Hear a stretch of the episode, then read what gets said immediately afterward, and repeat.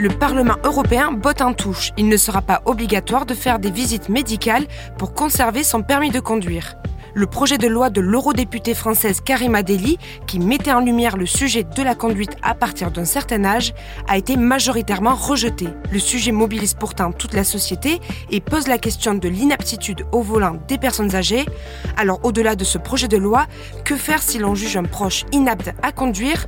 On pose la question à Pauline Ducamp, rédactrice en chef adjointe du web de BFM Business. Alors l'amendement 98 hein, qui contenait cette proposition de visite médicale obligatoire a été rejeté à 323 voix contre seulement 270 pour.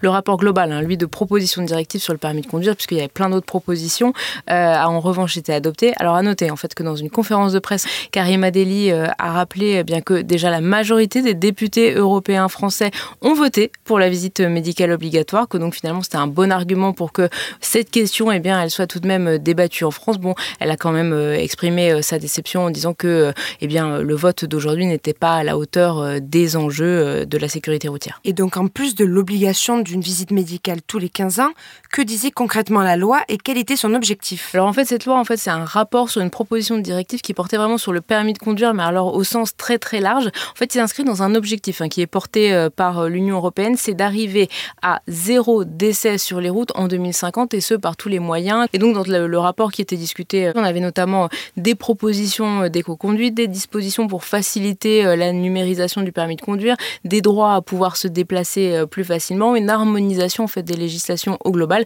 et notamment bah, du coup cette question d'une possible visite obligatoire pour conserver son permis de conduire qui n'a du coup pas été acceptée est-ce que certains pays appliquent déjà la mesure concernant les visites médicales? Alors certains pays européens, on en fait déjà euh, une obligation euh, de visite euh, pour pouvoir conserver, revalider son permis de, de, conduire. On a, alors on a 14 pays au total en Europe, qui pratiquement un sur deux finalement, qui ont ce type de disposition. La Roumanie, la Hongrie, la Lettonie, la Lituanie. La Belgique, par exemple, où le renouvellement du permis tous les 10 ans, bien, il doit s'accompagner d'un certificat d'aptitude à la conduite qui est établi par le médecin.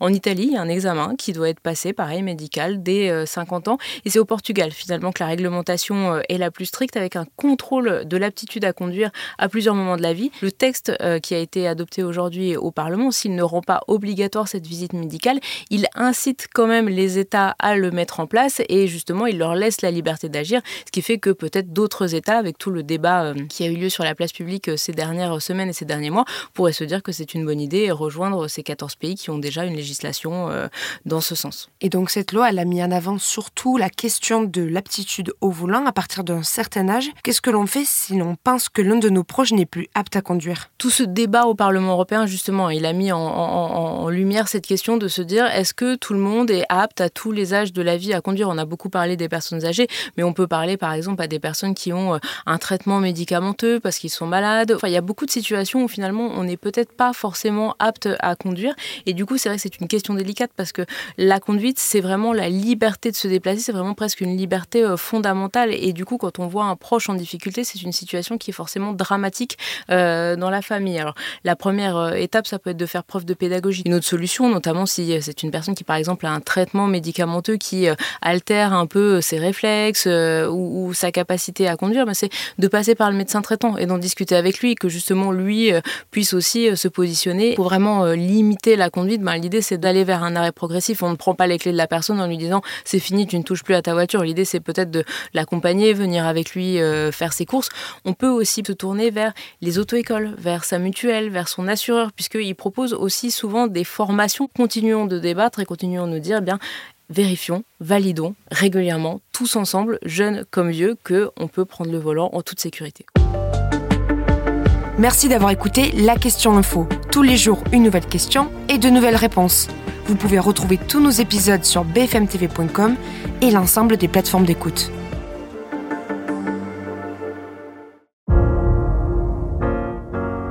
Vous avez aimé écouter la question info?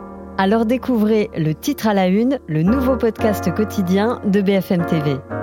Les grands récits de l'actualité, des témoignages intimes, c'est tous les soirs sur vos plateformes préférées. À bientôt